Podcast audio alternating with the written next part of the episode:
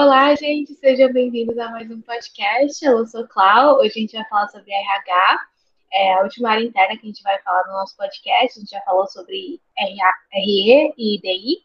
Inclusive, se você não escutou esse episódio, depois que terminar esse daqui, vai lá escutar, que estão muito legais. Mas hoje vamos falar sobre RH. A gente tem quatro convidados especiais hoje tá, que foram parte da área. Então, eu vou pedir para eles se apresentarem. É, você quer começar se apresentando, contar um pouquinho sobre seu nome, né? Todo mundo já sabe, quando você entrou na social, os cargos pelos quais você passou e o que você tem feito hoje em dia, assim, na quarentena, algum hobby novo, alguma coisa interessante que você acha legal pra gente. Tá bom. Oi, gente, tudo bem? Então, eu sou a Bárbara, é, eu faço engenharia ambiental, tô no enésimo ano aí.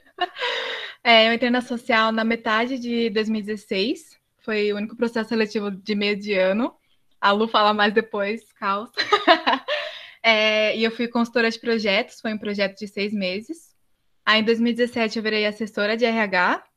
2018 eu virei diretora da área. E 2019 conselheira, que aí foi meu último ano, a gente desapega. E, bom, agora sim estamos aí na Poli EAD, batalhando para a gente se formar, procurando estágio nesse caos que tá da pandemia. E, mas é mais isso, assim, gente. Eu achei que tá todo mundo meio surtando aí com, com a quarentena também, mas de diferente não tô fazendo muita coisa, não, mas tentando me manter sã. Muitas videochamadas com amigos, é, bebendo em casa mesmo, todo fim de semana. e vendo série, tentando relaxar, assim, né? E, e é isso. Uhum. É, Fê também, se você apresentar. Oi, eu sou a Fernanda, eu faço engenharia civil, estou no meu terceiro ano de engenharia civil. Atualmente eu ainda estou na social como diretora de RH nos meus últimos segundinhos de social.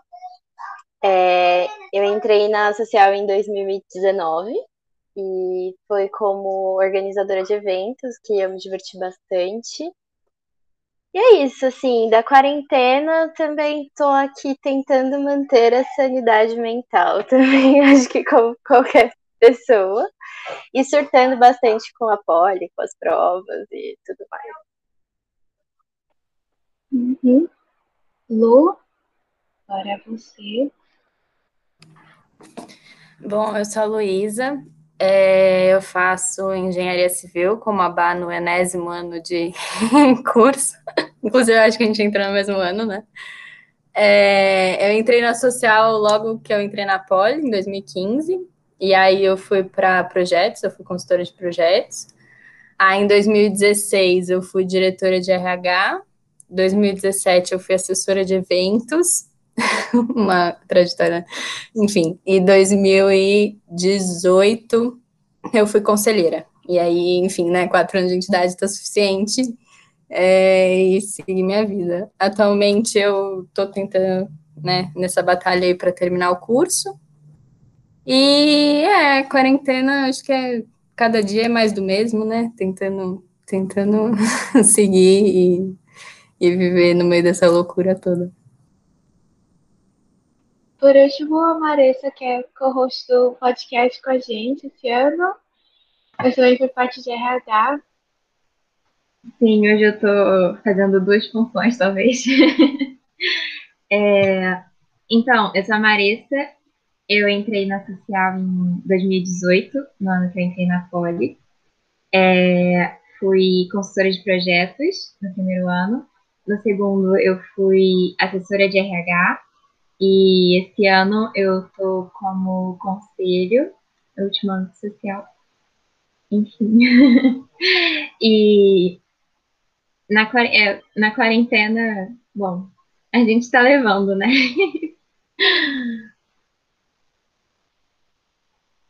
Boa, gente, boa. Estamos todos sofrendo esse ano. 2020 não foi um ano fácil para nós, mas se Deus quiser, ano que vem a gente voltar a sair, volta a ver as pessoas fisicamente e vai dar tudo certo. Mas então agora é, vamos falar um pouquinho sobre RH, queria saber é, se vocês lembram a primeira reunião de RH que vocês participaram, como foi, quem, quem que estava, tem alguma anedota engraçada, assim? É, é, eu não lembro da minha primeira reunião, mas eu lembro como que eu fui, meio que assim. É, eu tava. Foi logo assim, eu peguei essa ideia logo. Eu não sei se foi depois, não lembro direito se era depois da AG, da primeira AG, mas foi logo no inicinho do ano.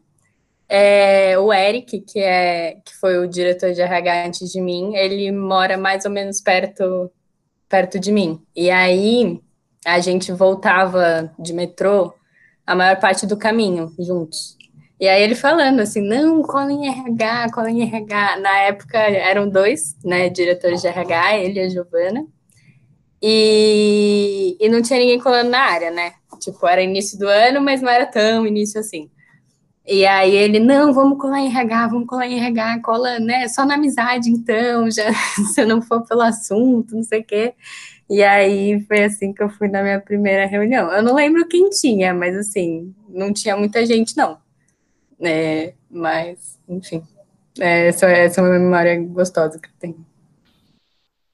É, eu tô meio que nem a Lu também, eu não lembro exatamente a primeira reunião, eu lembro o que me fez ir para lá que assim, quando a gente entra, a gente tá num gás assim tremendo. Eu tava demais. Eu e mais um amigo, a gente entrou junto. Estava muito pilhado, que é o Kaique, saudades. Ele foi de RH também em 2017. E aí a gente falou, meu, a gente tem que colar em alguma área interna, sabe? É, a gente queria se envolver cada vez mais na entidade, não queria ficar só no nosso grupo ali. Então escolheu RH, assim, entre as áreas foi a, entre as áreas internas, né? Foi a área que a gente olhou e falou, meu, parece muito da hora, vamos lá. E a, foi o ano que a Lu era diretora foi 2016. E aí, e aí foi, eu não lembro também exatamente, mas eu lembro que o clima da reunião era muito gostoso e foi isso que fez a gente continuar assim colando e, e conhecendo mais sobre a área. Ah, posso colocar só um adendo? Que no, no final do ano, que foi quando vocês colavam, tinha muita gente na reunião. Tipo, eu não, eu não entendia como eu tinha chegado naquele ponto, porém tínhamos. E aí isso me deixava muito feliz. Acho que era isso o clima, sabe? O clima é porque tinha muita gente querendo fazer as coisas. Uhum. E aí, enfim, né? Só é, contagia. Era todo um momento assim, tipo, tanto de fazer as tarefas quanto encontrar o pessoal e a galera, tipo, muito na mesma vibe, assim, era bem assim mesmo. Exato. Eu, eu acho que eu sou diferente, porque eu lembro exatamente de qual foi a minha primeira reunião de RH que também foi a minha primeira reunião de área interna. Eu não sei porquê, mas desde, desde o processo seletivo e conversando com o Léo, com o Léozinho, né? Ele era muito meu amigo. E aí a gente conversava sobre. E ele era muito frito em, em ir nas, nas reuniões internas e tal. Ele, não, Fê, você tem que ir em uma, que não sei o que, que não sei o que lá. Eu falei, ah, tá, tenho muita vontade de ir em RH. E eu fui na primeira reunião de RH que teve pós-processo seletivo, se eu não me engano. Acho que foi uma das primeiras. E foi uma reunião de churras, assim, foi super legal, tava tipo hiper cheio, Marisa tava lá. É, tinha muita gente. Foi, foi uma reunião muito gostosa também. Eu lembro foi um, foi um dia muito divertido. E aí começou toda a parte de organização do churras. Eu me senti ajudando de alguma forma, mesmo sendo mais quietinho. Mas eu lembro exatamente. Eu curti muito. Foi a minha primeira reunião, depois eu continuei colando em outras. Ai, sim, aquela reunião tava bem cheia mesmo. eu lembro que a gente bloqueou o corredor da. Um dos corredores das mesinhas da civil, assim, porque tinha uma roda de saudade. A minha primeira, se eu não me engano, foi, foi bem no fim do ano, foi uma análise de PCO para a gente apresentar para na AG. Uh, então, foi engraçado, assim, porque a gente chegou e a gente já tava tipo, nossa, olha os resultados, que não sei o quê, tipo, tudo vermelho, assim. Eu lembro tava a Bá e a Laura de RH, e na real foi porque já estava chegando a sucessão e eu queria ficar no social, mas eu não sabia muito bem onde. E como eu tinha visto no decorrer do ano alguma coisa assim, um pouco relacionada com a área de RH, parte de feedback, gestão de conflitos, para o meu projeto, para o projeto de consultoria, eu pensei, ah, talvez seja legal e tal. E aí, eu não, não sei quem, mas alguém contou isso pro Reale, que já estava em mente que ia ser diretor de RH. E aí ele falou, ai, cola na reunião, que não sei o quê. Aí eu fui. E aí, é, foi essa minha primeira reunião. E aí foi legal, porque eu já cheguei e aí no, no dia da G eu já apresentei algum resultado, assim, como se eu tipo, super fizesse parte. Enfim, foi isso. Bom, vocês já falaram um pouquinho de por que, que vocês foram né, na, na reunião de RH, mas aí eu queria saber o que, que é RH para vocês, assim, como vocês enxergam a área, até para futuros soclaus, assim, se um dia eles escutarem o podcast e tiverem pensando em que área seguir, né? Como que é, vocês enxergam a área e o papel dela, tipo, na entidade, assim? Bom, é, acho que a RH é a área que vai olhar para os membros, assim, então as equipes estão ali com o seu trabalho externo e tudo mais, o RH vai cuidar dos membros, tanto em questão de integração, quanto o acompanhamento, é, as expectativas, o que, que ele quer né, evoluir ali dentro da entidade. Que uma palavra que a gente usava muito é tipo ser um porto seguro assim, para os membros, é, poder contar quando tivesse é, alguma treta, que a gente pudesse mediar isso, é, além dos, dos eventos internos também voltados para a integração, então churras, Oscar, viagem. É, é, acho que a minha visão é mais essa, assim, voltada para a galera. Eu acho que meio que nisso que você falou é RH dentro da social, né? Que eu acho que, inclusive, é bem diferente de RH corporativo. É, eu acho que tem dois, dois ladinhos, assim. Um ladinho é viagens, churras, que é meio que para tentar tornar o, o, o, o, trabalho da social mais unir as pessoas e, e levantar a moral, enfim. E o ladinho mais é, mais retraído, talvez, que, que é esse de alguém tá com problema e vem desabafar com o RH, RH vê enfim, como pode ajudar, o que que o que está a seu alcance ou não. Às vezes é só uma conversa, às vezes envolve uma mobilização maior. É, então, para mim, na social é meio que esse papel duplo que a RH faz.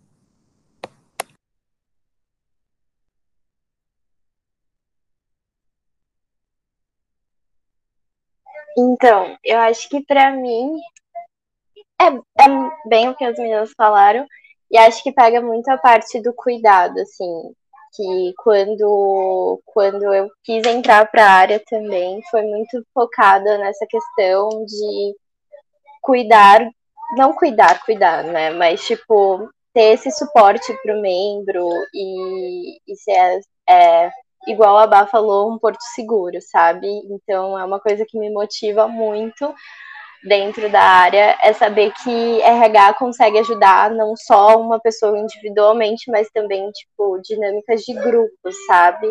E isso é muito, isso é muito interessante assim da área, assim. Eu curto muito essa questão do de ajudar e o cuidar, sabe? Prestar atenção para coisas que normalmente a gente não prestaria atenção, mas a gente acaba prestando atenção assim na área e com as pessoas e quando a gente vê as pessoas trabalhando em grupo, eu acho que é uma das coisas que eu sinto que é RH na social para mim.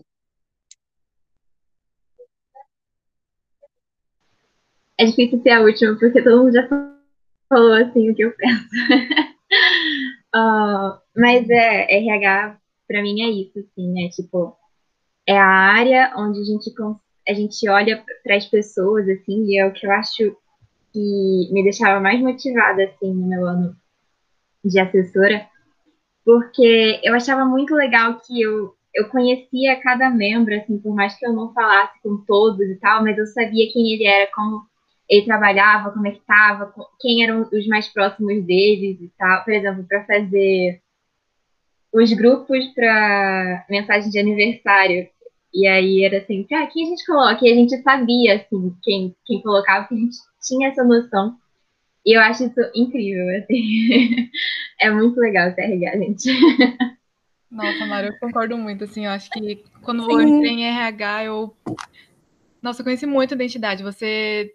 Parece que você enraiza, assim, mais, tipo, independente da área que você tá, mas eu, em RH especificamente, conheci muita coisa, e é bem isso que você falou, acho que, acho que assim, nome e sobrenome, pelo menos um sobrenome de cada um. e, e, assim, é uma, uma experiência muito boa, assim, por exemplo, no acompanhamento, tem pessoas e pessoas, mas você criava um vínculo com quem você acompanhava, assim, muita gente usava o acompanhamento para desabafar com você, então é, eu me sentia cada vez tipo, mais próxima também daquele membro, sabe? É, de procurar ajudar e não só problemas da social, mas às vezes discutir coisas assim, é, problemas pessoais da vida. Era, é sempre uma troca, assim, muito, muito gostosa. Saudades. Não, início de conhecer, meio que conhecer, porque assim, nome e sobrenome que nem a Bá falou e o jeitinho. Que, sabe, você não, não era só um número, assim, você sabia quem era cada um. E aí o que eu achava muito interessante, interessante, parece muito. Mas, enfim, mas o que eu achava muito interessante é que a social, na, quando 2016, por exemplo, tinha 60 e poucas pessoas. É muita gente. E é muita gente diferente. Só que é muita gente diferente com um objetivo meio igual, sabe? Tipo, quer fazer, por mais que seja cada um do seu jeitinho, querem fazer a diferença, querem impactar, enfim. E aí isso, sei lá, me deixava muito feliz e me deixava muito sei lá, com vontade de fazer mais coisas, sabe? Porque, ai, tantas pessoas de tantos jeitinhos. E é isso aí.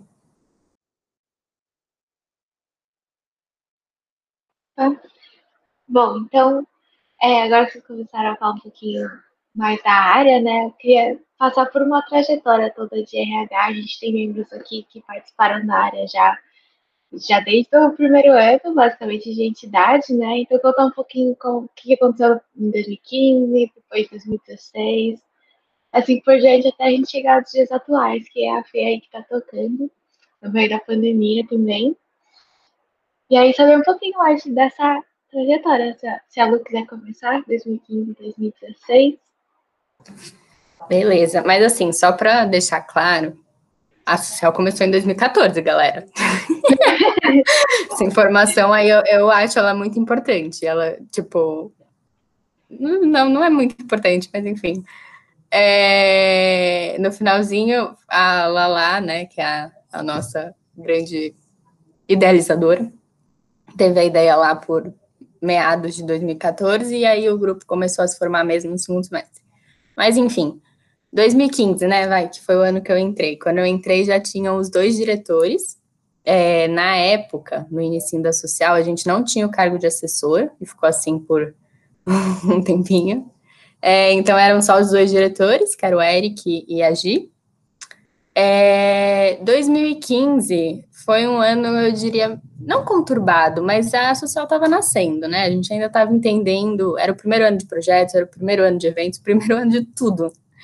Então, acho que foi um ano de entender o que, que é RH, o que, que é RH tem que fazer ou não.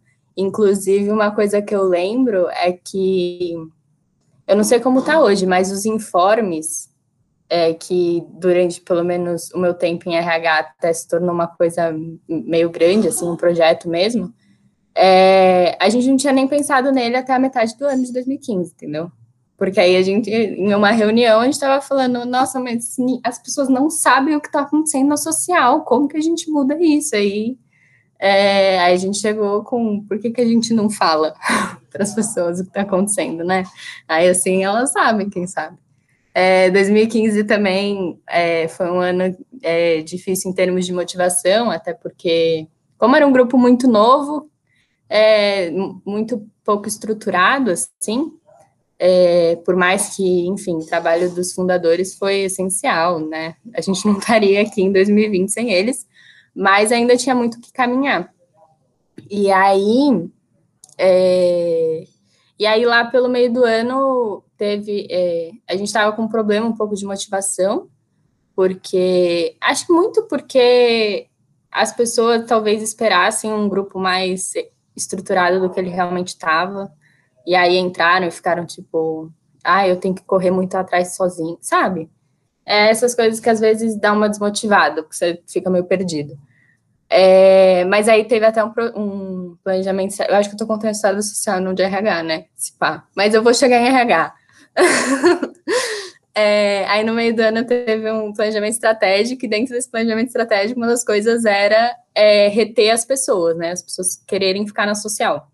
E aí, no segundo semestre, que acho que foi quando deu uma esquentada mesmo, foi a primeira viagem social é, na casa do Menon, em Mongaguá é, que eu acho que realmente foi quando a gente, pela primeira vez, viu a social como grupo. E as pessoas que foram viam que é, tinham histórias parecidas, tinham motivações parecidas, enfim. Acho que, acho que esse, para mim, como colaboradora de RH em 2015, foi tipo, um dos pontos altos assim do, do ano. É, aí de 2015 para 2016, é, a gente teve uma evasão muito grande na entidade, o que era uma preocupação, obviamente, né? Porque a gente tinha pouca gente para cumprir todas as coisas que a gente queria cumprir. Mas, beleza. Aí, 2016, uma das primeiras coisas em 2016 era ter membros, né? Porque nisso que eu falei que a gente não tinha assessor, RH era eu e algum outro gerente ou diretor de outra área que quisesse colar para ajudar. Então era meio desesperador, assim no início do ano. é, mas tudo bem, a gente tocou o processo seletivo assim, foi uma loucura. Eu lembro, inclusive, que. Enfim, eu, eu saí acabada no final do, da, da semana. É, mas aí entrou um monte de gente, foi, foi, deu bom, assim, teve o primeiro churras. E aí as pessoas começaram a colar na área e, e foi dando, enfim, foi dando certo, eu acho. É, 2016 foi um ano, foi um ano que acho que para RH, falando pessoalmente, assim, foi um ano com muita coisa, porque a gente fez dois processos seletivos, né, como a Bar falou, que ela foi produto do processo seletivo do meio do ano, que deu muito certo, porém eu não aconselharia ninguém a fazer de novo. tipo, foi um processo seletivo que a gente teve, entrou, acho que foram 15, né, se não me engano, é, e aí, 15 pessoas muito motivadas a fazer acontecer e maravilhosas, perfeitas. Porém, processo seletivo no meio do ano, gente, depois o que fazer com essas pessoas? A Bá pode até contar sobre a experiência dela, mas enfim. É, teve dois processos seletivos, tiveram duas viagens sociais. É, foi o primeiro ano dos Oscars, que inclusive eu gosto dessa história porque foi um colaborador da área que trouxe essa ideia, assim, falou, por que não? por que, que a gente não faz essa brincadeirinha? E aí imobilizou muito mais gente, assim, eu acho que teve gente que colou em RH para fazer os Oscars, sabe? Aí se ficou depois ou não, é só consequência. É, e aí, e aí é. É, para mim 2016 foi meio isso, um ano com muita coisa, mas que no fim eu fiquei orgulhosa do trabalho de RH como um todo e da quantidade de gente que a gente conseguiu pro próximo ano, sabe? Por mais que fosse uma área interna não tão popular, assim como RE, por exemplo. RE para mim eram os populares, e a RH a gente ficava. Mas enfim, é isso aí. Bom, aí vamos para 2017. Como a Lu falou, o pessoal que entrou no mês de 2016 é uma galera assim, bem unida. Até hoje a gente se fala bastante. E todo mundo, acho que a maioria assim, entrou numa crise do que fazer no final do ano, assim é, tinha surgido o cargo de assessoria, que não tinha. E aí, enfim, ai, eu vou para assessoria de área interna, eu continuo na minha área de projetos, eventos, enfim, foi um momento de crise existencial. Mas eu lembro que eu e esse amigo que eu comentei, o Kaique, a gente conversou com a Lu, final de 2016, porque a gente tinha muito interesse em RH. enfim, depois dessa conversa, a gente pensou, a gente, não, vamos, para essa área, né? A gente colou nas reuniões, a gente gostou, vamos, vamos ver o que sai. E aí, em 2017, é, a cogestão de RH, nós éramos em quatro, que era o João, o diretor, o Claudinho, o Kaique e eu. E, assim, eu considero o ano que eu mais me motivei, assim, no social, é, porque foi o ano que eu mais conheci coisa, mais entendi realmente como acontecia, né? É, foi um ano que surgiu o acompanhamento, Então, como a área tinha mais gente realmente para trabalhar só com RH, a gente conseguiu estruturar um acompanhamento. Cada um da cogestão, então, acompanhava uma equipe, é, ou as áreas internas. Era uma loucura, assim. Eu acho que cada um acompanhava, sei lá, uns 15, 16 pessoas. Então, a gente marcava as reuniões e era com esse intuito aí de, de ver expectativa, é, ir acompanhando as tretas que aconteciam. É, e falando com o gerente sempre também. Só queria fazer um adendo aqui que para relembrar algumas coisas, eu fui fuçar o drive da social dessa época, foi bem nostálgico, assim, eu fui dar uma olhada assim, vamos, vamos relembrar aqui, foi um momento de nostalgia. Mas, bom, teve isso, a gente teve também um projeto de apadrinhamento, que a gente fez ele em 2017 e 2018. Eu vou falar meio que em conjunto, assim, desses dois anos, porque teve bastante coisa parecida, assim. O apadrinhamento eu acho que ele não vingou tanto, mas a ideia dele era também de integração assim entre membros atuais e membros novos. Então a gente fazia um match assim, a gente fazia umas perguntas, era via gostos, o curso, e fazia um match então de padrinhos e afiliados dos, dos novos membros. E assim, alguns casos davam certo, outros não. É, então teve esse projeto também. Sobre informes, é, eu lembro que era um, uma situação assim para fazer os informes acontecerem, teve forma de vídeo. Você quer falar? É, não, então, eu esqueci disso. Falei dos informes de 2015 não falei em 2016. Então, 2016 a gente experimentou com os informes, eu diria assim. É um bom adjetivo, inclusive a gente tentou vídeo, porque as pessoas não liam, gente. A gente fazendo negócio na boa vontade, ninguém lendo. Aí até vídeo a gente tentou. e aí, Face, não era? É, né, não, a gente pedia, a gente pedia para, a gente fazia um de eventos e projetos e um de áreas internas. E aí a gente pedia para uma pessoa de cada evento para projeto ou de cada área interna fazer o vídeo. E aí depois eu fazia uma ediçãozinha no, no Movie Maker, pá. E aí soltava no, no, no Facebook. Eu acho que tiveram só dois informes de vídeo, porque ninguém o feedback flopou, foi. Flopou. É, flopou. Exatamente. Aí, né? Aí, mas aí depois deu certo com vocês, não deu? Então, não. em 2017, a ideia do, dos informes era fazer uma newsletter. Então, a gente usava o Illustrator. Cara, não lembro. Será que foi o Claudinho que fez o, o layout? É, provavelmente. Então, ele fez lá o layout. Então, a gente se revezava para conversar com as equipes e e ver o que estava acontecendo em cada grupo e fazer uma newsletter, tipo um jornalzinho que a gente enviava assim periodicamente. E, e ah, não, vou falar de 2018 depois, assim. Uh, 2017 a gente fez também o guia dos membros.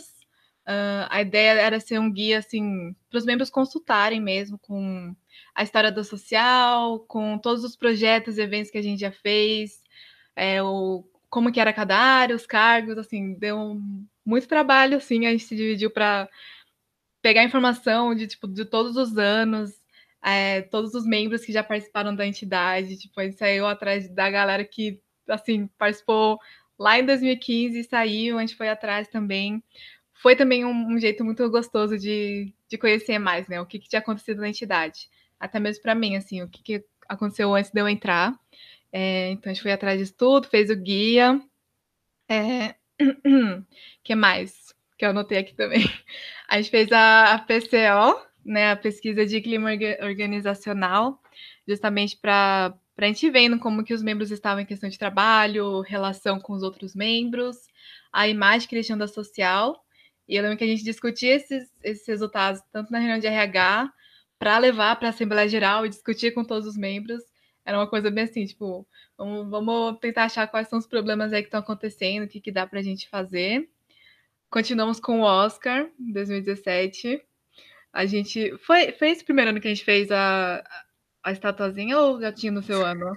Não, minha filha, foi um amigo meu que fez esse Oscar no NX. Mano. Com licença, a única é. pessoa que usou o PCC 3100, entendeu? Na história dessa universidade. Era atrás de MDF, né? Nossa, sim, esse rolê. Eu e o Eric na Leroy Merlin, surpresos com o preço do MDF. Gente, MDF é barato, sabia? Não sabia disso antes de comprar para os Oscars, mas enfim. E, bom, o Oscar foi um evento assim, lá no final do ano já também bem gostoso. Enfim, foi um ano muito bom. E aí, 2018, é, que eu virei diretora. E assim, como 2017 foi o ano que eu mais estava motivada, eu vejo 2018 como o ano mais desafiador, assim. É, muito por questão, tipo, de insegurança, né? Eu, meu Deus, nós pegar uma área toda, mas eu tive uma cogestão muito boa. Então, a Laurinha, o Ângelo, o Lucão, o Renatão. É, teve momentos que o pessoal começou a fazer sair para intercâmbio e a gente foi dando os jeitinhos, assim, para continuar tocando a área. Foi um ano que a gente tomou muito do que tinha dado certo, né, em 2017. Então, o acompanhamento a gente continuou. A gente continuou com.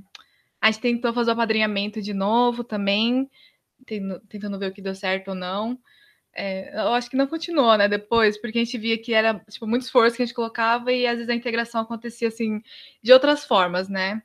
Mas a gente fez também, tem muitos casos que deram certo. Um... que mais? que mais? Ah, outra, outro projeto que surgiu também em 2017, a gente continuou, era a reunião dos gerentes, que o que a gente fazia era, em acho que dois momentos durante o ano, a gente juntava os gerentes, que eram, era um cargo, assim, com muita sobrecarga, e a gente via que os gerentes entre si poderiam ter muita troca, assim, então a gente fazia essas reuniões, geralmente chamava um gerente que é antigo, né, ou um membro que saiu, ou alguém que foi gerente, para passar as dicas, enfim, aquele momento de desabafo, se tornar um momento de desabafo e, é, enfim, compreensão ali, né? Todo mundo se entende. Quando está no meus cargos com outra pessoa, você, você entende ali o que a pessoa está passando. Sobre a newsletter, a gente continuou com a newsletter no, na maior parte do ano, assim, a gente fez até um outro layout. E aí, mais para o final do ano, a gente tomou um outro modelo de informes que a gente queria é, que fosse mais interativo, assim, né? Então a ideia foi mandar no, no, no grupo do WhatsApp e postar no, no grupo do Facebook. Então, cada equipe tinha um dia específico para postar e ficava a cargo dela, tipo, responsabilidade dela, criar o texto e tudo mais. A gente fez a artezinha para cada um. E cada dia da, da semana era uma equipe, né? Então, como tinha muitas equipes, era um ciclo, acho que de três semanas, assim, que o pessoal postava e dava tempo de ter novidade, assim, para contar. Foi esse modelo que, que acabou ficando até o, o final do ano, enfim. E, enfim, o Oscar também teve. Acho que o Oscar de 2018 eu tenho que dar um, um uma enaltecida aqui no, no Pance, porque foi o Oscar que ele. Mano, surreal. Foi perfeito. Eu me Gente. senti assim no, no Oscar. Sim, Chiquérrima. Foi o Oscar mais chique que a gente teve. Assim, nossa, não tenho nem palavras para dizer o que, que teve naquele Oscar. A gente fez aqueles fundos para tirar foto. Ele foi todo chique. Ele, a Fê. E ai, eu esqueci outra pessoa que tá apresentando, era a Ju? Foi a, Ju, é. a Ju. Teve roupa de gala, é. é Eles, o, o Fancy tinha. tinha tipo uma transmissão ao vivo, assim. Eu lembro que tinha o Reale e o Brunão atrás, fazendo tipo os comentários do Oscar, sabe? E o Panzer aparecia do nada com uma live no Instagram. E ele Nossa. tinha aquele negócio de blogueiro, sabe? Com a luz atrás do celular. Ai, Não, gente, é foi, muito bom. Foi muito bom. Então, é, foi mais chique, a gente teve trilha sonora, teve tudo. Eu lembro que foi um dia que, que eu, a reunião do dia foi até muito tarde, então nem tinha tanta gente que a gente esperava, mas mesmo assim foi sensacional. Foi lá na, no teatro da produção. Os, os Oscars eram todos personalizados, assim, que a gente pediu para os membros pintarem. Você lembra, Lu? Você fez? Eu pintei dois, ah, mas, mas ai, tinha uns lindíssimos. Ali fez uns maravilhosos. Uhum. Acho que o Léo também. Tinha um de peixinho, que sério. Ah, ah que lindo! Para quem está só ouvindo o podcast não tem essa, essa honra, ali acabou de mostrar o Oscar dela, tá, gente? Sim. É, o Léo que fez o meu, eu achei muito bonitinho, que era todo desenhado e cada um era personalizado, era muito bonitinho. Sim, e eu adorei que, assim, por mais que seja o mesmo troféuzinho, desde, quer dizer, não sei agora, não sei depois que sair, mas desde 2016 foi o mesmo troféuzinho, cada ano foi um estilo, sabe? Tipo, 2016 foi minimalista, entendeu? A gente foi só na madeirinha escrito, até porque, né, outros tempos. Aí 2017 já teve aquela oficina de pintura, não sei o quê. 2018 foi personalizado. É, gerações, né? Eu acho muito fofo isso. Exato, muito bom, momentos marcantes, assim. Ah, outra coisa que eu lembrei agora, é, a gente fez também um, uma questão, não, não polêmica, não digo polêmica, mas que era sempre um assunto que voltava, tipo, como é que a gente vai fazer isso funcionar, é, questão do feedback. Então, é sempre, sempre um, uma tour, assim. Em 2018, eu lembro que a gente tomou um feedback quantitativo, a gente mandava um tipo de questionário, assim, para cada equipe, para os membros responderem, assim, como é que estava a questão de, de carga, de ritmo de trabalho, delegação das tarefas. A gente mandava os resultados para o gerente e aí cobrava para ser discutido, né, no, no final das reuniões. Mas, assim, pessoalmente falando, eu acho que feedback assim foi uma questão muito difícil de vingar assim na, na social. É, acho que vocês podem falar depois como é que ficou isso nos outros anos, assim. É mais uma, uma visão minha, assim. E no geral foi isso, em 2017, 2018, um, um geralzão. Boa. Eu, eu não sou tão organizada assim quanto a Bar, então eu vou falar o que eu, o que eu vou lembrando. Uh, bom, em 2019, uh, bom, o primeiro projeto de RH, você, você entra em RH pensando no processo seletivo, assim, é tipo, tá. E aí você já vai, né, ali frito.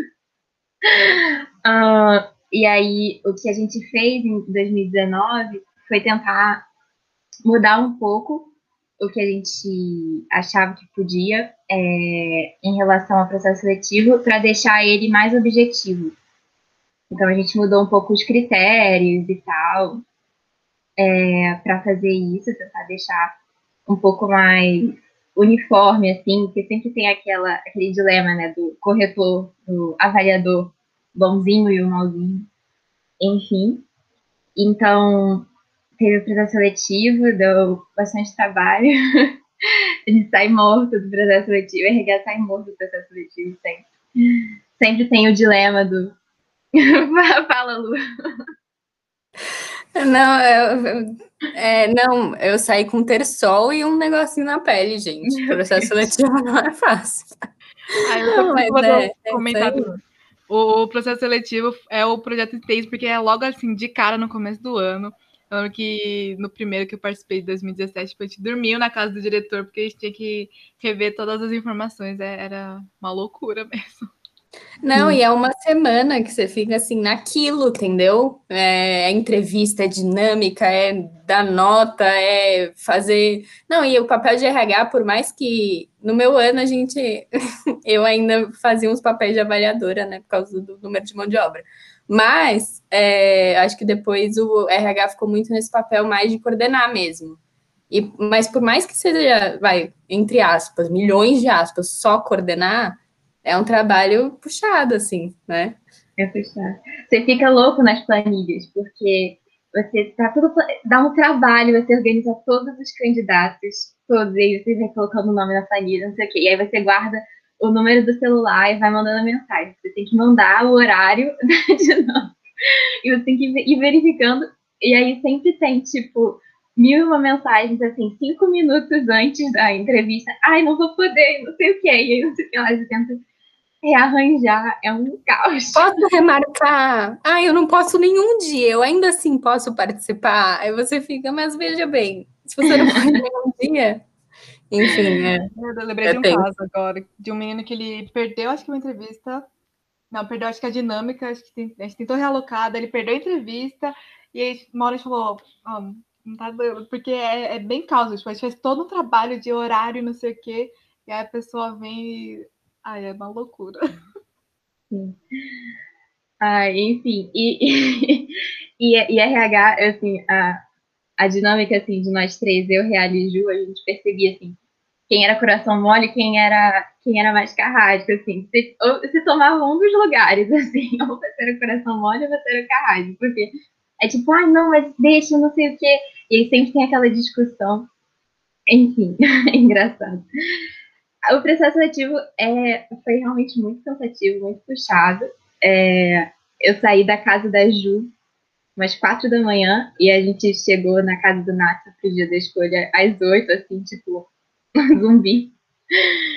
É, é, é, tipo, é, bem puxado, porque é uma semana inteira, é bem intensa. A gente, é, por mais que a gente não se coloque para é, muito como para avaliar as coisas, porque, enfim, a gente tem que coordenar, é tipo, é difícil coordenar. É, mas eu não sei, eu, é, para mim é o meu projeto xodó de, de RH, eu amo muito. E eu acho tão legal, tipo, no ano que eu fui assessora, em 2019, toda a entidade participou do processo seletivo. Eu acho isso muito legal. Tipo, todo mundo avaliou alguma coisa, nem que fosse só o texto.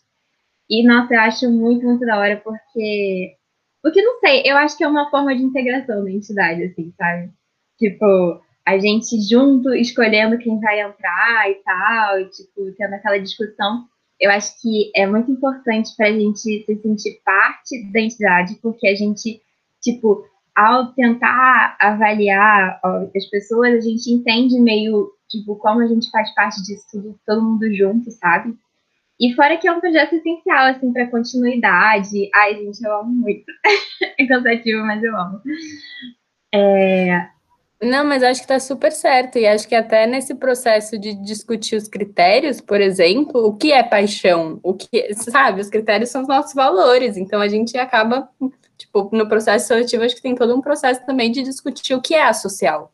Por que, que a gente está aqui? O que, que é, sabe essas perguntas existenciais da entidade? Ai, mas eu acho que é bem isso mesmo. Sim, você se reconhece muito parte daquilo, assim, sabe? É muito, é muito legal. E, e, enfim, eu não sei, eu fiquei, por mais que eu tivesse saído cansada, quando foi na semana seguinte e todos os membros novos chegaram, eu fiquei muito empolgada, eu pensei assim, nossa, é o pessoal que, tipo, vai fazer parte disso tudo, e que, tipo, entrou como eu entrei ano passado, e agora, tipo, vai poder, sei lá, talvez desenvolver a mesma paixão pelo social que eu desenvolvi, e agora eu, tipo, eu vejo e tal. É bem legal. E fora que é assim, é, é, o primeiro momento que você, tipo, vira RH e você sabe o nome de todo mundo, sabe o nome de cada candidato, tem um número de pessoas aleatórias. Três anos depois tem um número de uma pessoa aleatória escrito PS no seu celular. E você fica, quem é não, pessoas que depois você vira amigo, e aí fica, tipo, um amigo meu que ficou anos, nome e sobrenome, nome e sobrenome, anos. Quando os membros entram, você já chega sabendo metade da vida da pessoa, assim. Sim. Não é nada que você pensar por outra coisa, né? A pessoa mal entrou, tá coisa na galera, a gente já sabe a vida toda. Sim. Sim, mas isso eu acho muito legal. Ai, enfim. E aí, e aí, que mais de, de mudança que a gente fez? Ah, sim, a gente juntou, a gente tentou juntar o feedback quantitativo com a PCO, porque a PCO é, ela é muito grande, né, originalmente.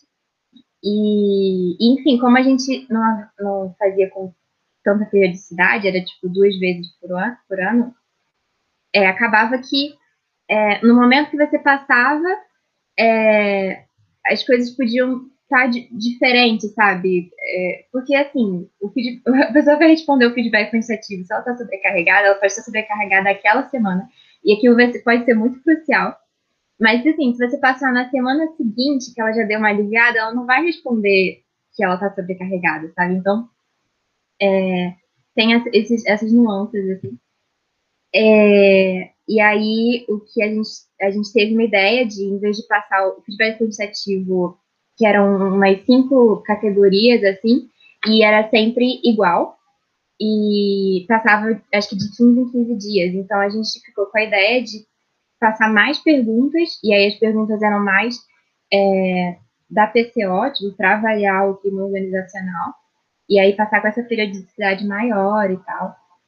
É, não deu tão certo, porque a gente não passou tantas vezes quanto a gente queria. Mas eu acho que ficou um legado, né, É... e que mais? Gente, eu acho que eu não vou conseguir lembrar. Talvez eu lembre, assim, quando a Fê estiver falando, eu falo, ah, é verdade, teve isso também. a gente organizou viagem, a gente organizou churras, como a Fê lembrou. Foi a primeira reunião de, do grupo inteiro, que a gente chamou os colaboradores. Foi para fazer os churras. E o acompanhamento também. É, a gente tentou fazer como era em 2018. Só que em 2018, o começo do ano, tinham cinco membros. E a gente só tinha três é, em RH, então foi bem pesado. É, de acompanhar todo mundo. E aí a gente, no fim do ano, a gente só é, tentou e falou, olha, acho que não vai dar pra gente fazer essa carga de trabalho toda entre a gente. E aí a gente conversou e falou com todo mundo, né? Ah, é, eu acho que fica muito pesado. E aí foi uma coisa que a gente até passou para a futura cogestão, né? Porque a gente pensa que o, assim, tentar mudar talvez a forma de acompanhamento para que seja viável para RH, é, enfim, que faça sentido. Assim. O acompanhamento, o, o que eu fiz, é, que eu avaliei, que eu, que eu acompanhei várias pessoas, eu, por mais que tivesse sido muito pesado, eu adorei, porque é isso, né, que a Bá falou no começo. Você conversa com a pessoa, você conhece muita coisa da pessoa. E pode ser, às vezes, às vezes é uma conversa super, sei lá, toma lá da cá, mas às vezes você realmente ouve a pessoa, a pessoa realmente está disposta a conversar com você e é muito, muito interessante. É, eu acho que isso é uma das coisas mais interessantes assim, em RH. E, mas enfim, pode, por outro lado, pode ser muito cansativo e, enfim, é, eu acho que a Fê pode falar um pouco mais disso, como foi o desenvolvimento dela, do, de RH em 2019. Oh, é... 2020, nesse ano. É, eu gosto, eu gosto muito do processo seletivo, que nem a Marisa. E para mim foi um susto fazer o processo seletivo, porque assim, a pessoa é meio doida, né? Ela decide ir para uma diretoria com, com um ano de social, nunca tinha participado de um processo seletivo sem ser avaliado no teste. Oh, peraí, peraí. tá me chamando de louca, Fê? Que isso? e, e foi um baque para mim. Eu tava viajando, fiz reuniões para bater fuso horário, 4 horas da manhã, 3 horas da manhã, eu fazendo reunião para bater coisas do PS. É, loucura, loucura, e, e foi me dando um desespero muito grande, porque, tipo, é muita coisa, é muita coisa que você tem que lembrar, é muita coisa que você tem que fazer. Tinha um arquivo lindo que o pessoal fez em 2019, tinha um cronograma maravilhoso, e só que mesmo assim era muito difícil tudo, sabe? Eu, eu sei que eu entrei numa crise existencial, assim, na metade do, do, do processo, é, antes, da, antes do trote, antes de fechar as inscrições, eu já, tava tipo, ai meu Deus, a gente não vai conseguir passar ninguém. E vai ser horrível, e vai ser tudo culpa nossa, ai meu Deus, chorando. Eu chorei numa reunião da gestão, assim, a Lena me abraçou, super fofa. E, mas deu tudo certo, gente. E acho que a coisa mais legal do, do processo seletivo, depois da minha crise existencial, é, eu acho que sendo RH você tem uma noção muito boa de praticamente todos os candidatos, né? Então, quando a gente a gente estava tipo nas dinâmicas ou nas entrevistas, por mais que a gente não tenha feito nenhuma, a gente sabia mais ou menos o que era cada uma das pessoas, sabe? E, e tipo, como elas elas se encaixavam ou não com o grupo, era tipo muito massa que você tinha essa visão assim geral, mesmo sem você ter um contato. E a gente desenvolve assim, até tinha algumas pessoas que eu falava, nossa, essa pessoa parece muito legal, assim, pessoas que estão na social hoje, queria dizer nada. E, e aí a gente. E foi, foi um processo muito legal e, e, e acho que ano passado é, por mais que eu gostasse muito da social, eu, eu, ainda não tinha entrado em contato muito com muita gente. E durante o PS, trote foi tipo o momento, assim, sabe? Eu passava 100% do, do meu dia com a social, praticamente, férias e, e volta das férias. Tipo, das, dos cinco dias na semana, to, quatro a gente almoçava, eu almoçava com alguém da social. e no quinto que eu não almocei com ninguém é porque, tipo, eu nem fui pra faculdade, entendeu?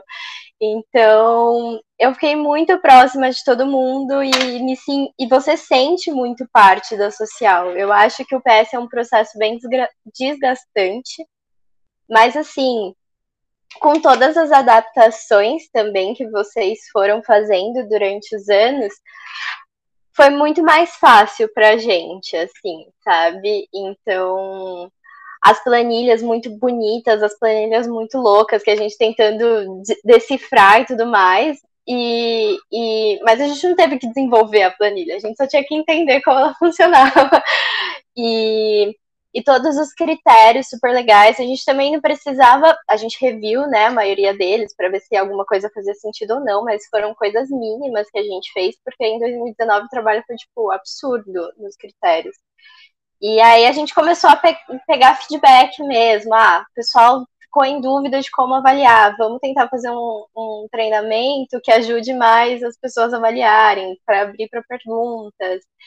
É, é, mas é muito louco, assim, ó. o processo é uma coisa muito incrível. E, acho, e eu lembro que quando eu tava, nem tinha terminado de escrever minha carta ainda, o Reale sentou comigo, não, Fê, porque eu tô vendo o calendário aqui para 2020.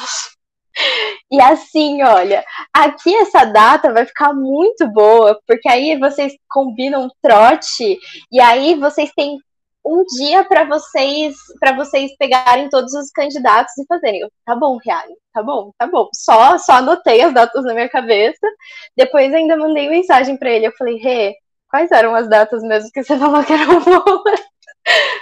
Porque e, e a gente fez bastante dessas coisas assim. A gente teve um dia inteiro ou mais que a gente ficou passando os candidatos, arrumando, organizando e tudo mais, todo esse processo que a gente faz, geralmente só nós. É, tivemos uma tentativa de abrir para mais pessoas colaborarem. Foi um pouco frustrada, mas assim, a gente tentou, né? Mas acho que agora que a gente está fazendo bastante coisa EAD, talvez mobilize mais um pessoal para fazer uma coisa mais colaborativa. Mas também foi um momento super legal para você se, se identificar como um grupo também dentro de RH. E foi isso, processo seletivo, e, e o nosso processo seletivo teve um diferencial. Eu estava muito. Eu não estava eu tava cansada, mas assim, eu tava muito motivada. Terminou terminou dia da escolha, assim, eu saí de lá, eu saí da casa do Natsu. E, e eu lembro de eu e o Ti falando, conversando, nós dois super pilhadaços, assim. Eu falei, nossa, Ti, eu, eu tô cansada, mas eu tô muito animada com a social, eu tô muito animada com tudo. Eu falei assim, se, se vocês quisessem, eu aguentava mais cinco horas de reunião. Porque eu tava muito pilhada. Cuidado, assim. Aí, só que a gente foi interrompido, assim, pela quarentena, né? Então, foi, foi, foi, tipo, a última vez que eu vi pessoas foram as pessoas da social, da social. Foi o dia, foi o dia da escolha, último, última aglomeração. Foi o dia da escolha e foi muito um baque, sabe? Porque a gente já tava Cara, a gente tinha feito cartinha com, com assinatura à mão, do, com o nome de cada soclau, e a gente tava pensando na lembrancinha e na fotinha e várias outras coisas. As dinâmicas bem malucas da, da semana de recepção. E aí a gente teve que pensar em como readaptar isso, né?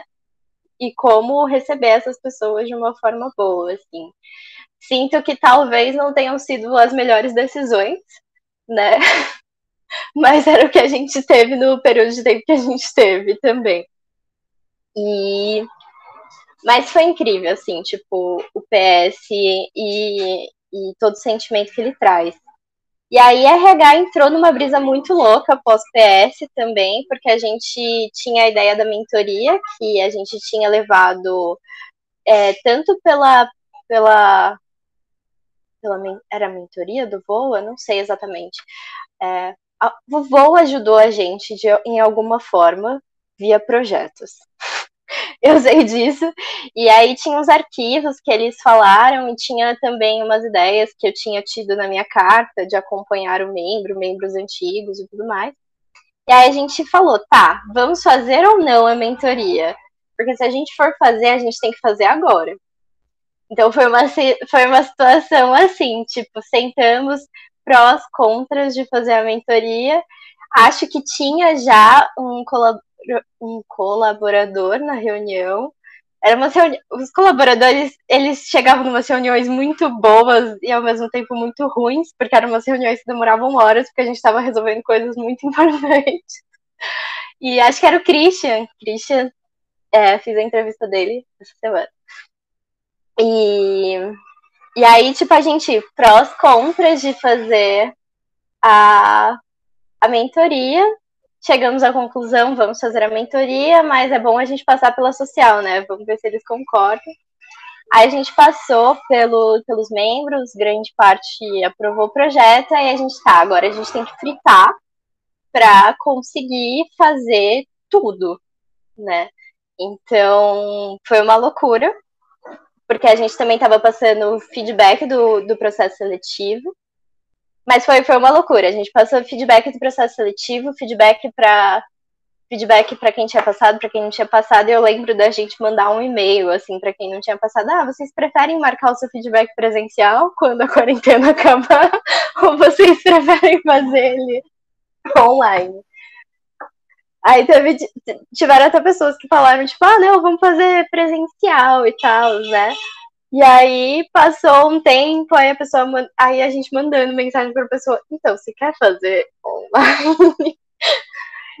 e a gente fez, e aí era isso, a gente fazendo feedback, a gente fazendo, tentando estruturar também alguns projetos que a gente tinha, porque é, a gente estava com, com essa brisa de tá, nós somos três pessoas na cogestão de RH, a gente não vai conseguir acompanhar todo mundo, e a gente já está com um projeto novo tocando como que vai ser o ano. Então a gente estava com uma brisa de tentar preparar os gerentes para passar feedbacks, conversar com os membros, ter, ter essa cultura dentro dos grupos, né? Então era várias coisas a gente fazendo ao mesmo tempo, assim. Eu lembro baixando vários livros, entrei em um site. Acho que, acho que é uma boa dica para os próximos diretores de RH, que tem um site que é de associação de recursos humanos, alguma coisa assim. Você coloca lá, polissocial, diretor de RH, você tem conteúdo grátis. é, pessoal tem conteúdo grátis, a gente baixei um livro assim de mentoria por esse site. E, e aí a gente começou a estruturar tudo, estruturar como a gente ia preparar o, os mentores, porque a gente tinha muita preocupação com isso, né? Porque como os mentores vão mentorar as pessoas, sabe? Tipo, como a gente vai ajudar. Tivemos reuniões para tentar entender como funcionava a mentoria em empresa, mas era muito diferente do da brisa que a gente queria para social. E aí a gente começou a escrever documento, fazer, fazer eventos de abertura, fazer regras da mentoria, tudo muito rápido, assim. Acho que os primeiros três meses de RH foi loucura mesmo, fritíssimos, super animados, super empolgados fazendo tudo. Aí a gente fez, lançou a mentoria, foi para mim foi ótima a minha mentora, assim, não tenho nada a reclamar sobre ela. Olha o puxa-saquismo live, hein? e, e aí a gente, e, e aí agora no final do ano, a gente tentou incluir também a cogestão de 2021 no processo de captura de feedback, encerramento e tudo mais, para eles sentirem um pouco como foi o projeto e decidirem se vão manter ou não também. E aí, de coisas que a gente fez diferente, acho que foi o acompanhamento, que a mentoria também ajudou nesse processo, porque a gente. Primeiro a gente tá, não vamos fazer acompanhamento individual. Aí todo mundo levou para suas mentorias e conversando, né? E aí, aí depois voltou uma reunião com a gente conversando com várias pessoas. Tá, tem essa opinião da pessoa, tem essa opinião minha, tem essa. E aí a gente levantando vários pontos e conversando, aí a gente decidiu fazer uma estrutura de acompanhamento diferente, baseada na PCO, que era junto com. E aí isso daí também foi uma complicação pra gente, porque a gente não tinha entendido que a PCO e o feedback quantitativo tinha sido a mesma coisa em 2019. E a gente, cara, eu acho, mas eu acho que é isso, eu acho que é aquilo, eu acho que é aquilo outro. E a gente muito confusa, aí mandando mensagem pra Maressa, a Maressa maravilhosa, dando vários áudios, explicando tudo pra gente. E aí Meia foi hora também. de áudio. Mas foi ótimo, porque a gente não ficou com dúvidas. E aí também foi tipo uma trilha de entender se a gente mantinha com os parâmetros, porque a- antes os parâmetros eles eram de 1 a 5, né? Tipo, você ia colocando seu nível entre 1 e 5, aí o pessoal falou: "Ah, mas as pessoas colocam às vezes não colocam 5 porque elas são muito criteriosas, ou colocam muito neutro, ou várias coisas, né? E aí a gente tinha esse modelo, e aí a gente foi conversar com o pessoal dos outros anos para ver o outro modelo, né? O Lucão era, era mentor da, da Kel, aí ele explicou como foi feito em, no ano dele. E aí foi, foi isso. Aí, tipo, aí a gente foi ver, não, é melhor isso, é melhor aquilo. A gente teve várias dessas discussões, tá? A gente vai fazer assim ou a gente vai fazer assado. E aí a gente decidiu manter o modelo, manter o feedback quantitativo baseado na APCO junto com o feedback quantitativo, é, tentando se atentar com os pontos que a Marissa falou, que era tipo, tentar desenvolver durante o ano, mudar as perguntas e tudo mais. A gente tentou também.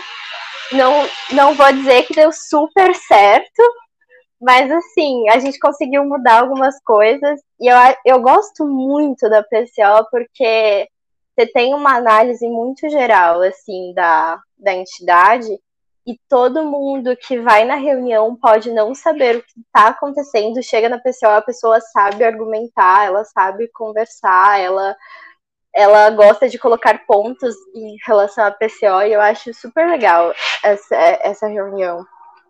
E aí a gente fez isso, estamos com um projeto de documentar a, a esse processo todo, feedback quantitativo junto com a PCO, porque foi uma coisa que a gente sentiu falta esse ano, e aí a gente tá tentando.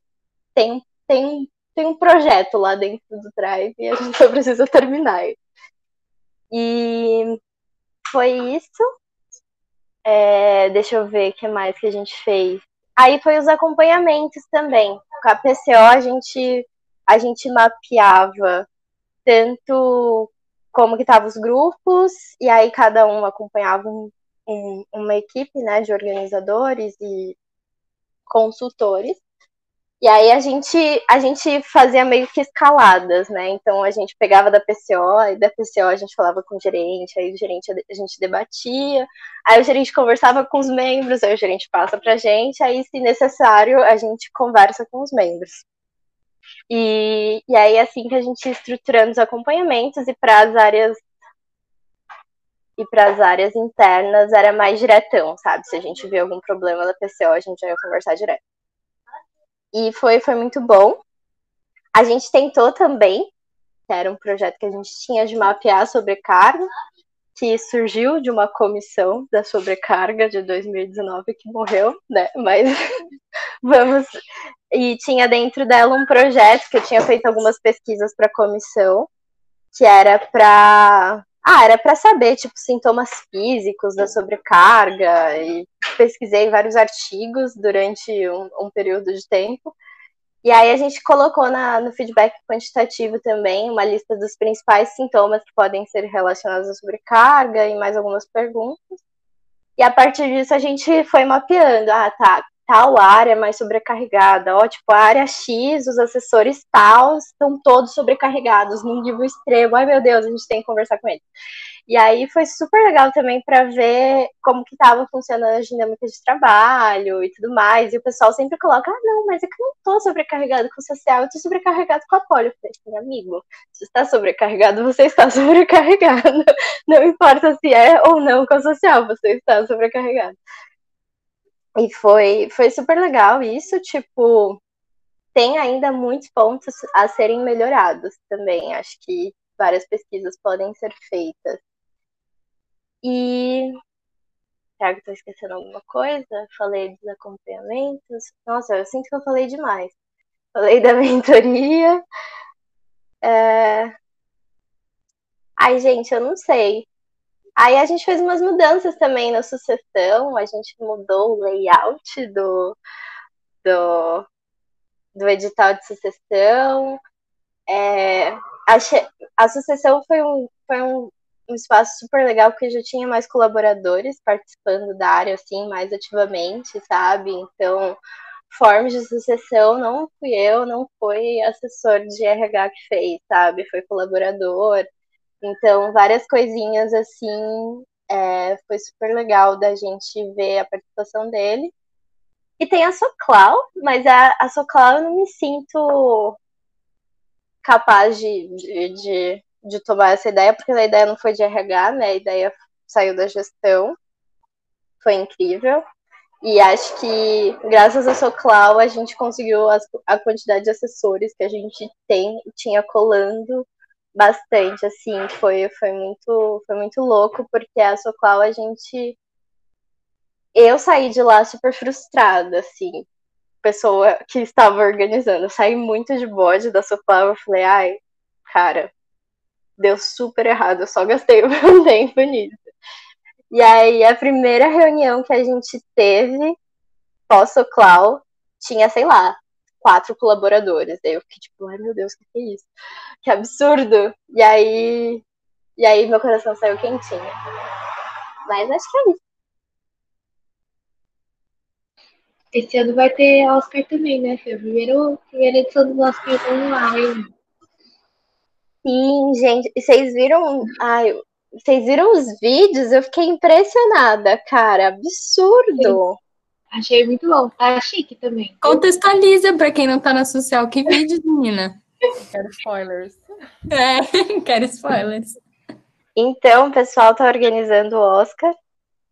E aí, para as indicações, eles soltaram um, um videozinho assim. Também para apresentar o Oscar, eles soltaram uns videozinhos que agora a gente usa bastante os melhores amigos do Insta, né? A gente tá com essa brisa. E e aí, tipo, soltaram um videozinho com uma arte maravilhosa, inspirada também na de 2018, e uma música super chique, assim, eu fiquei impressionada, tá muito bonito. Depois eu mando para vocês no grupo. Bom, é, foi um pouquinho das histórias, né, de que contaram muita coisa legal, mas acho que também a gente queria saber de alguns perrengues. A gente sabe que toda área passa por, por maus, maus tempos, né? Sempre acontece nos imprevistos. Aí, como que é isso do lado de RH? É, eu sei que o processo de segundo semestre é, é, foi muito bom, mas é polêmico também a, a questão da, de todo o trabalho que foi para tocar. Então, como é que, que, que vocês lembram aí de histórias? Bom, já que você mencionou o processo seletivo do segundo semestre, eu acho é que assim, o perrengue não foi o processo em si. O processo em si, ele é um perrengue como todo processo, entendeu? Você corre atrás das coisas, você loucura. Mas o perrengue foi no final desses seis meses, essas pessoas. Porque assim, seis meses, não sei se vocês lembram os seus primeiros seis meses de social. Tipo, junho do primeiro ano que você entrou você ainda estava meio, não sei o que eu quero fazer da vida, o que, que é social, onde eu me encaixo na social. E aí chegou o final do ano, que é o nosso ciclo né, anual, chegou sucessão, foi o ano que a gente criou assessoria, então chegou o processo para assessoria também, enfim. E essas pessoas todas elas me respondiam que queriam continuar como consultor de projetos, continu queria continuar como, como organizador de eventos. E eu, para fazer, o que, que eu ia fazer com essas pessoas? Né? Aí foi todo um trabalho de não, mas veja bem, você tem potencial, você consegue pegar uma assessoria, você consegue, quem sabe uma diretoria, não, acho que não teve, não, diretoria, acho que ninguém foi tão, foi tão, foi tão assim, mas, mas enfim, e aí gerência, tipo, para convencer a Bianca a ser gerente, ó, a, a, o que a Bá falou de, dessa conversa que a gente teve, ela com o Kaique, falando, gente, mas assim, você vai aprendendo enquanto você vai, entendeu? Você não precisa ser expert, é, expert para entrar numa assessoria. Você não precisa ser expert para entrar na social, precisa, enfim. Era literalmente não mudar de área, nem nada. Existencial. A Mase também, ela não sabia se continuava em projetos ou ia para RE. Nossa, sim. E assim, se a gente continuasse para 2000 e já perdi as datas, para 2017, com todo mundo que entrou no meio do ano continuando nas respectivas áreas, a gente não ia ter processo seletivo em 2017, né? Porque ia continuar os mesmos grupos. Enfim, então por isso que eu não recomendo processo de meio de ano, por causa desse perrengue aí no finalzinho, porque, né, nosso ciclo anual realmente talvez não, não faz sentido. Mas quando você falou de perrengue, eu pensei em outro, se vocês me permitem falar um pouco mais. é, então, a segunda viagem social de 2016 foi assim, um mini perrenguinho mini em forma de fim de semana, né? É... Só rindo, né, Barão? É... Nervoso, gente. Socorro. Nossa Senhora. Enfim, é... essa viagem social a gente foi para o sítio de um colaborador na época, em Minas Gerais, perto de Pouso Alegre. O que já foi uma questão, né? Porque são três horas e meia, quatro horas de viagem para passar um fim de semana. Então, teve aí uma resistência da entidade mas a gente não tinha mais nenhum lugar para ir, então era ou alguém aparece com uma casa mais perto, ou a gente vai para Pouso Alegre, galera. Então a gente acabou indo para Pouso Alegre. O sítio fica na área, tipo, na parte rural da cidade. É, então, vários, né, várias estradinhas de terra, bem não retilíneas, enfim, para chegar no sítio. Aí a gente chega lá sexta-feira, uma galera chegou muito tarde, né, porque pega o rush, pega ainda mais três horas e meia, quatro horas. E chegou lá para um sítio que estava sem luz, sem energia elétrica, não é mesmo? Para uma viagem social. Foi, tava com luz, aí teve um raio muito forte e aí acabou a luz. E aí, no, no primeiro dia. Mas, mas que horas foi mais ou menos? Porque a gente ficou um período da noite com luz. Só que aí depois. Só que eu, a minha impressão é que ficou a maior parte da noite sem luz. Foi, foi a maior parte. Foi. Cara. A luz voltou só no domingo, não foi? Foi, não. A viagem foi assim, foi bem raiz. Né? Sem luz. Sem luz, sem água quente. Bem, realmente, assim, para a galerinha urbana foi uma delícia. E sinal de internet, de, de Ah, é, não, mas sinal de internet lá nunca tinha mesmo. Mas ligação também não dava, não é? Mas também nunca. Mas isso a gente já tinha avisado, isso a gente já tinha avisado que não tinha. Só a luz e água aquecida que foi, foi uma surpresa. E aí, enfim, aí, né, os perrengues da questão sem luz, a gente acendendo vela, luz de celular, e como que a gente vai fazer esses membros ficarem motivados, né? A gente acabou de ter um processo seletivo, essa é a primeira impressão da entidade, enfim, mas aí depois eu acho que deu meio certo. É, né, bah, a Bá pelo menos se divertiu, ó. Tá bom, Lu. mas teve mais perrengue, você lembra? Teve mais perrengue. Não, calma, calma, ah, eu tô indo pro par. É, não, enfim, mas, mas uma das questões da, da, da Sem Luz também era que um monte de breja quente. Tipo, quem quer beber breja quente, sabe? E a gente gastou todo aquele dinheiro, enfim. Aí depois o Eric teve a maravilhosa ideia de fazer um flip cup. A galera já estava né, em outros níveis de, de alegria, então aceitaram fazer flip cup com breja quente, foi-se a breja. Então, a parte da luz no fim foi o suave da viagem. Por quê? Aí eu chego a essa, né? O auge. o auge. Foi que domingo de manhã a gente decidiu, tem uma cachoeira perto do sítio, né? E aí a gente decidiu ir na cachoeira, né? Vamos fazer, já que a gente tá no rolê natureza, bora fazer o rolê natureza. Só que, a, e a cachoeira, assim, ela, ela é uma distância que dá para você ir a pé, mas já que tá, tá, a galera tá de carro, tá sobra, porque é de manhãzinha cedo, vamos todo mundo de carro, né? Só que aí um dos nossos colaboradores estava é, dirigindo, ele infelizmente fez uma estrada de terra, né? Com aquela curva que você não consegue nem ver o outro lado antes de você terminar a curva. E aí ele teve a infelicidade de fazer uma curva um pouquinho mais aberta, enquanto vinha um carro na outra direção. Então, o que, que aconteceu para coroar essa viagem social? Uma batida de carro. Mano, o auge, o auge. Nossa senhora, que nervoso, hein? Bateu. E é, foi um caos, porque tinha criança no outro carro, gente. Tipo, não foi uma batida feia, mas bateu. E aí o pai saiu, tipo, pé da vida. E a gente assim, meu Deus. E uma galera chegou na cachoeira, né? E percebeu que ninguém tava chegando. Voltou para. A galera mais atleta foi correndo, entendeu? Os sedentários. É, não, eu tava no carro da frente. A gente, é. tipo, é. Aí o Eric passou assim, aí ele, pera, eles não continuaram, gente. Aí, não, sério, nossa, que nervoso. Aí a gente esperando o guincho. Aí o Kaique foi com o guincho para São Paulo, a gente rearranjou a galera que tava no, ca... no carro dele para outros carros, mas nossa, que nervoso. Que... E o outro moço não tinha seguro, tinha? Ai, não lembro. Mas eu lembro que, mas eu lembro que tinha alguma coisa com seguro também. Era uma das primeiras que o Kaique pegava o carro, assim, para ir viajar. E, tipo, a mãe, não, pode pegar o carro. E aí teve esse caos aí. Agora a gente. E ri. a menina volta guinchando. Não, pode, filho, eu confio em você. E, Ai, não. Perrengue em RH, a maioria é em viagem, assim, na minha opinião. Porque teve um, foi 2018. A tempestade. Ah, não, esse, esse foi 2019, não foi? Foi 2018. Não, o, o não, eu, eu participei de uma tempestade. Foi, foi, que caiu ah, a árvore e a gente ficou sem luz. E aí virou, virou tradição, assim, viagem tem que ser sem luz. Ah, é verdade, então foi 2017. Eu tinha esquecido essa. Eu era conselho, não, foi 2018. Na casa do Baguete foi 2017? Ai, nossa, a casa do Baguete foi 2017. Ai, era uma casa assim, muito chique, num condomínio muito chique tinha quarto, tinha cama pra todo mundo, assim, era um negócio absurdo.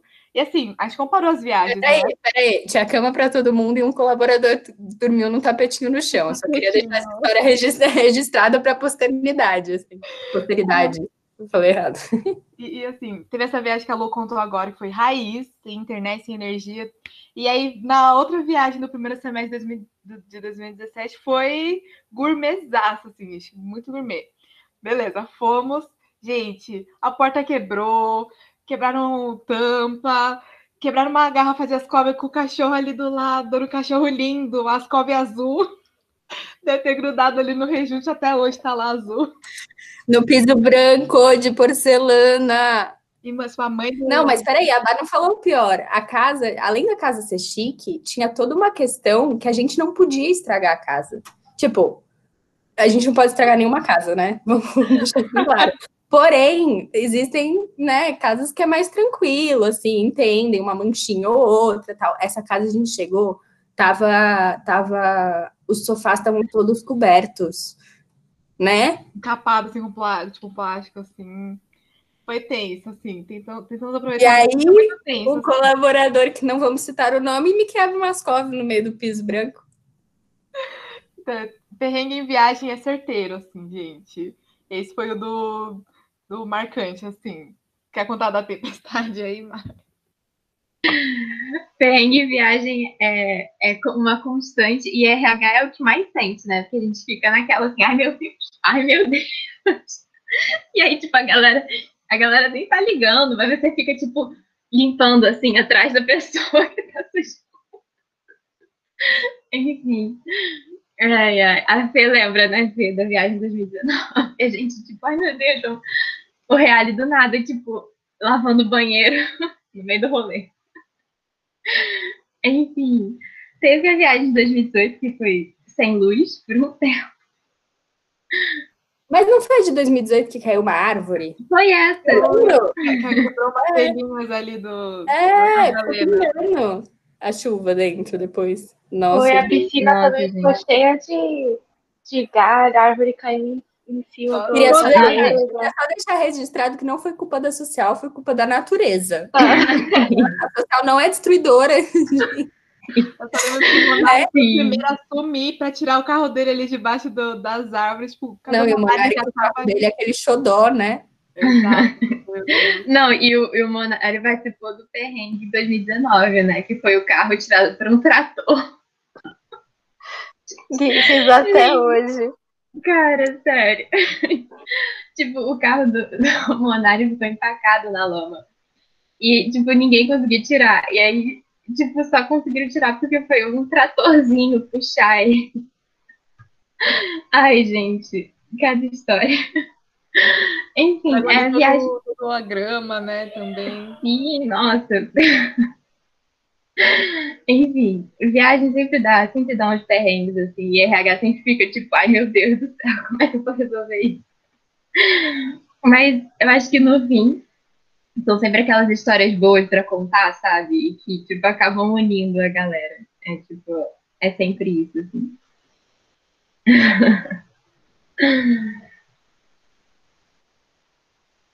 Esse ano acho que não teve viagem pra gente contar o perrengue, mas o acho perrengue foi 2020. que o, o perrengue foi um ano, assim.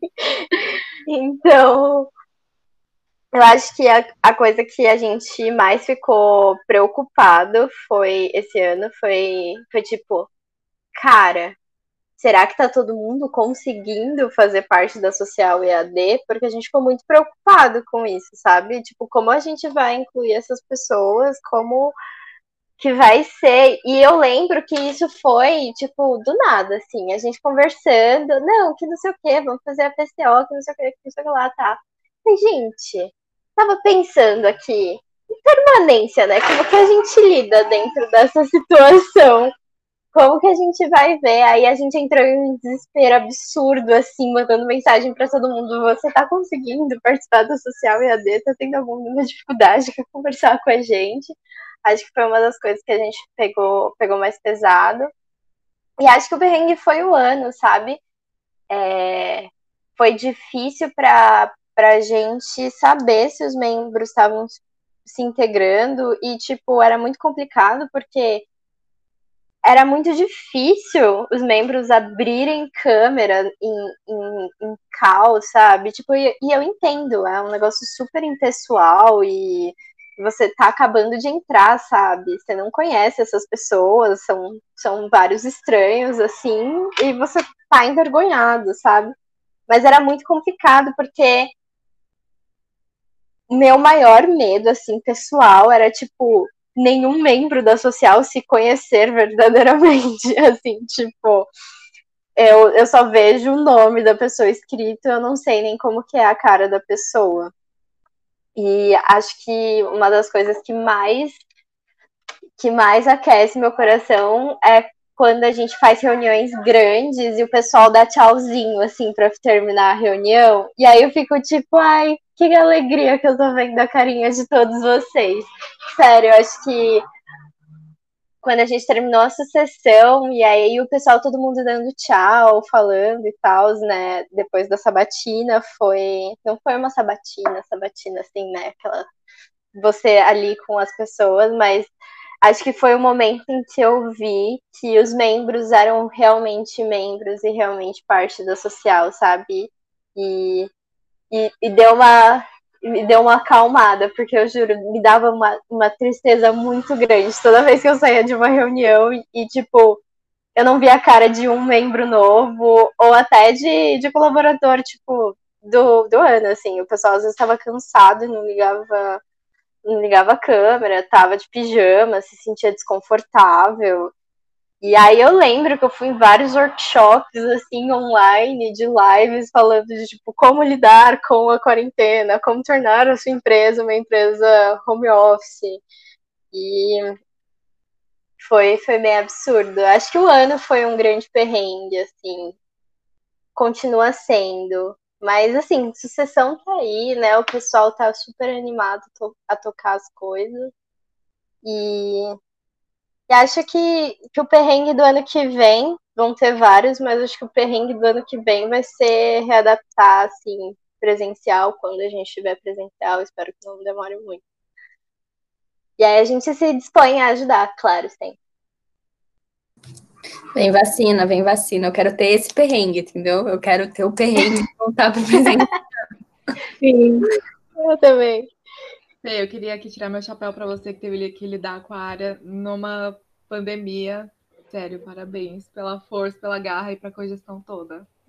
Uhum. Hum. Sim, eu acho que é, no, no fundo, às vezes, acaba recaindo em RH, né? Essas coisas que, beleza, um pouco é, né? Motivação e, e clima da organização, mas mesmo assim, às vezes recai demais e realmente guerreira é demais. Bom, gente, é, agora a gente está chegando nos momentos finais assim, do nosso podcast, mas antes de encerrar, eu queria que vocês contassem algum momento, pode ser um momento marcante, ou alguma coisa que marcou vocês na social, não precisa necessariamente atrelado ao RH, pode ser algo da tipo, entidade toda, assim. Mas contar um pouquinho assim, o que, que assim, vocês vão lembrar anos a anos luz daqui. Assim.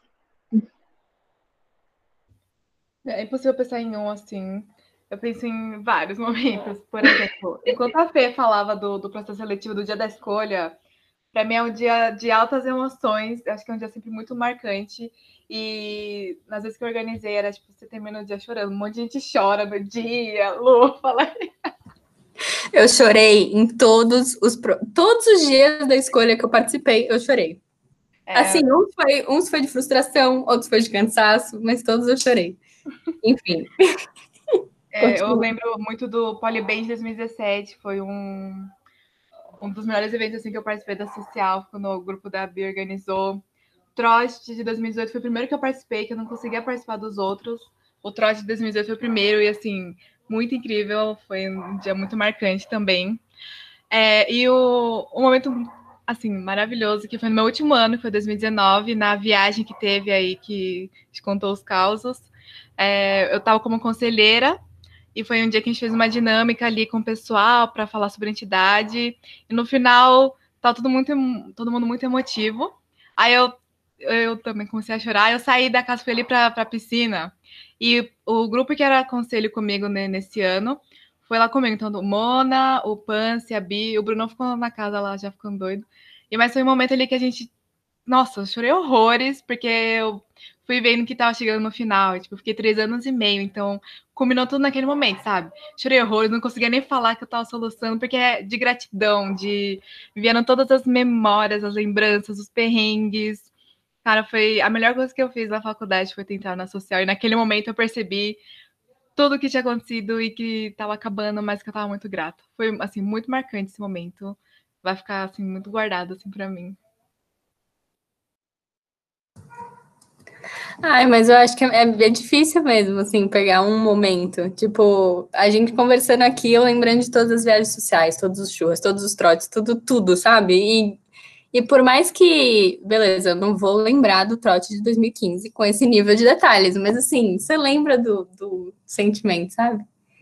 E eu acho que eu tive um momento parecido desses, assim, que eu falei, velho, eu tô, tô, saindo dessa entidade. que acho que foi na viagem social, inclusive, do ano que eu fui conselho, que foi a viagem social a da árvore caída em cima da casa.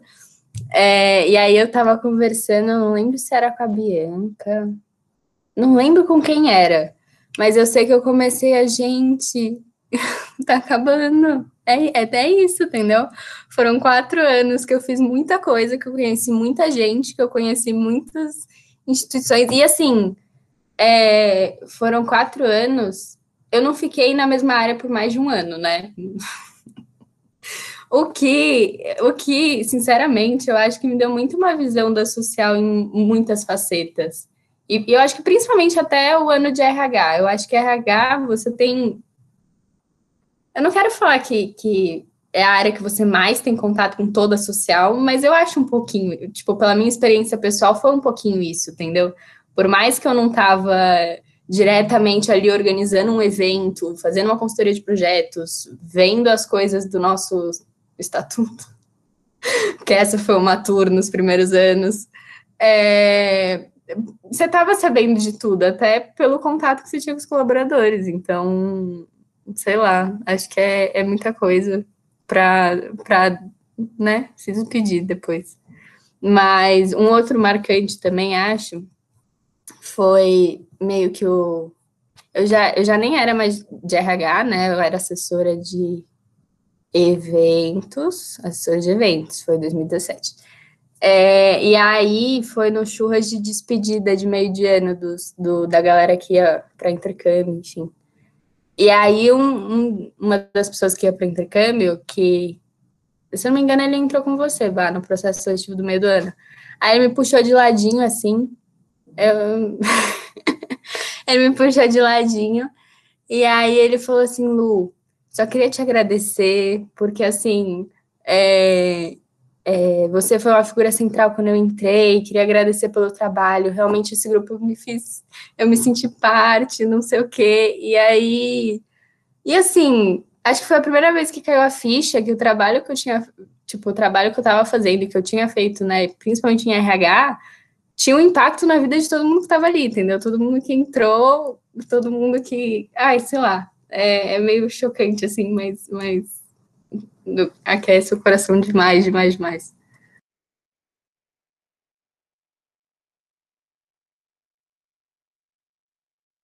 Gente, eu não consigo pensar em um só. tipo, não dá pra escolher. Não dá. ah, eu não sei, mas eu, eu amo muito o meu ano de RH. Por mais que tiver. Por mais. Por, assim, pontos negativos tiveram muitos, assim. É, mas eu não sei, eu, eu, eu me encontrei muito na, na, área, assim, eu realmente é um xodozinho demais. E eu acho que eu acho que surpreendentemente, um dos dias que eu tava assim, em êxtase foi, foi no dia depois, foi na segunda, depois do processo seletivo. A gente recebeu todos os membros que tinham sido feitos e aí eu tinha saído do seletivo exausta, e aí eu saí ainda preocupada, né? Tipo, ai, será que a gente fez boas decisões e tal, né? Você fica assim, meio em dúvida. Mas aí tava todo mundo lá, e aí, tipo, tava todo mundo se apresentando, todo mundo falando da social com muito amor, e, e, e quem tava entrando falando com empolgação. E aí você fica tipo, cara, tá começando o ano, e tipo, cara, o meu trabalho, ele é ele é relevante, sabe? Porque agora a gente formou qual vai ser a social de 2019. E aí, cada ano que começa, você, tipo, tá formando a social. E é isso, né? Tipo, RH, a gente sempre fala, na verdade, que a social ela é feita dos membros, né? Tipo, o que a gente tem são os nossos membros, sabe? A gente agora tem uma salinha. tipo, o que a gente tem são os nossos membros. E, Não, e isso é, é do Bruninho da época que a gente nem CNPJ, nem legalmente a gente existia. E o Bruninho falava, ó, gente, a gente não tem nenhum estatuto, nenhum CNPJ, entendeu? Ou é a gente ou é ninguém. é isso. A social, é, a social são os membros e o drive, gente. Ai, e aí, e aí fica esse sentimento, assim, né? A gente lida diretamente com os membros. A gente, é, nosso trabalho é tentar nos membros, então, eu não sei, é muito gratificante. Eu fico com muito sorriso no rosto, assim, só de lembrar dessas coisas todas.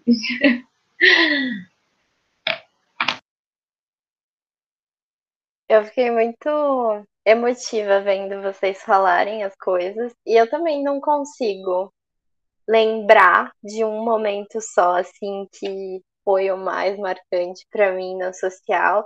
Tiveram muitos momentos que para mim foram incríveis é, trote, polibem, são sempre momentos assim que você sai assim, é muito diferente a brisa, né? Que você sai, que você vê as pessoas fazendo e é tipo absurdo o sentimento. É...